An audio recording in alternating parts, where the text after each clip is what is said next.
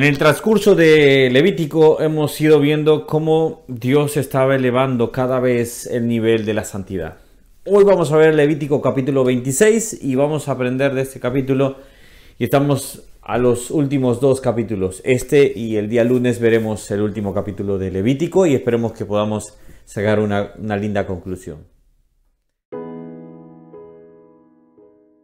Hola, ¿cómo estás? Que Dios te bendiga estamos en este penúltimo capítulo y vemos cómo, cómo Levítico nos ha ido hablando muy claramente el tema de los sacrificios, cómo elevado el, el, muro de la santidad, cómo no solo para esos tiempos, sino hoy por hoy a los tiempos de ahora que vivimos en la iglesia, debemos elevar ese muro, mantener eh, nuestros eh, dogmas, obviamente, mantener nuestros estándares y saber que todo eso costaba un precio y fue el precio de la sangre de Jesús. Entonces, Vamos a ver este versículo, cómo empieza y cómo termina directamente. El primero, la primera parte trata sobre la, bendición de la obediencia. Y acá hace ese, esa introducción eh, muy linda, obviamente el Señor dice, eh, no harán ustedes ídolos, ni escultura, ni levantarán estatua. Dice el versículo 2, guarden mis días de reposo. Versículo 3, si anduvieran en mis decretos. Entonces, y guardaren mis mandamientos y los pusieren por obra, yo daré su lluvia, vuestra lluvia, en su tiempo, y la tierra rendirá sus frutos, y el árbol del campo dará su fruto. Y esta es la bendición, obviamente. Habla sobre cómo si nosotros obedecemos. Pero en, en, una ocasión hablamos con mi esposa y decíamos, ella me decía, muchas veces lamentablemente somos hijos del rigor. Somos hijos que queremos estar después de habernos equivocado, la corrección y todo o el regaño primero. Y ese es, es muy cierto, muchas veces estamos. Y por eso el Señor se, adelanta acá también en una parte del versículo 14, dice, pero si no me oyeren, ni hicieren todos mis mandamientos. Y creo que acá resume muy bien.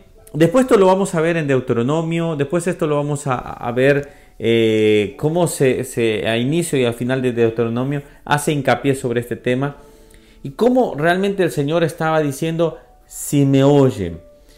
Es importantísimo hoy empezar a escuchar eh, la palabra, escuchar, escudriñar la palabra. Si nosotros ponemos en, en plenitud los mandamientos que ella nos está hablando, de nada sirve que tú solo la leas pero no la apliques. De nada sirve que te llenes de mucho conocimiento pero si no lo llevas a tu corazón y a tu mente. De nada sirve. Y esto es lo que le pasó a muchos eh, israelitas, a muchos eh, judíos, obviamente, que llegaron al punto de saber tanto de Dios, de saber tanta cosa, pero cuando tuvieron que identificar al Mesías no lo pudieron identificar. Hoy estaba viendo alguna información sobre el tema de que ellos cómo piensan, cómo, cómo observan a Jesús, y mucho de ello es verlo desde el lado humano. Mucho de ello es verlo desde la, desde la óptica humana, pero en realidad debemos de verla desde la óptica de la palabra. Y, y sí, algunas cosas que pueden decir parecen congruentes, pero cuando ellos tuvieron oportunidad, no identificaron. Él mismo le dijo, ustedes saben identificar el tiempo, pero no saben identificar el tiempo del Hijo de Dios. No saben identificar con quién estaban hablando. Y esto es lo que nosotros debemos aprender a identificar la palabra, a identificar si oímos. La fe viene por el oír, la fe viene porque nosotros la escuchemos, para que nosotros la apliquemos, la llevemos a nuestro corazón y la llevemos a nuestra mente. Por eso el, es ese que Jesús conglomeraba, amarás al Señor con todo tu corazón y con toda tu mente, para que nosotros podamos escuchar. Dice, si oyeren, si me oyeren, eh, ni, ni hicieren todos mis mandamientos. La ley no me salva, pero la ley me muestra el pecado. Eh, eh, Romanos 3:20. Entonces, si nosotros escuchamos, debemos.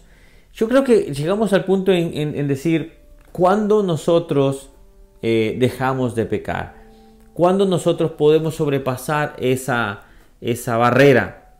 Y es cuando nosotros aplicamos la Biblia, no por miedo, sino porque tenemos una convicción de no fallar a nuestro Dios.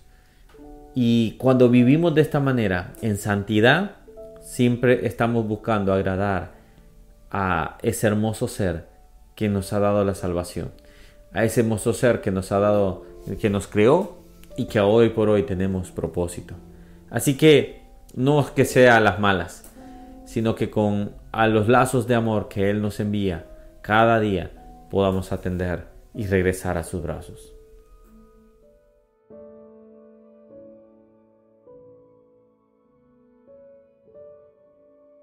Espero que puedas leer el capítulo entero, te vas a dar cuenta de todos los detalles que pueden leer. Tomé estos fragmentos para no hacer muy largo el mensaje, el, el video, perdón, y así poder compartir con ustedes cada capítulo que podamos hacer. Dime en qué podemos aprender más en otro versículo y déjanos en los comentarios para que podamos discutirlo y conversarlo. Que Dios les bendiga y seguimos en el siguiente video que sería el último de Levítico.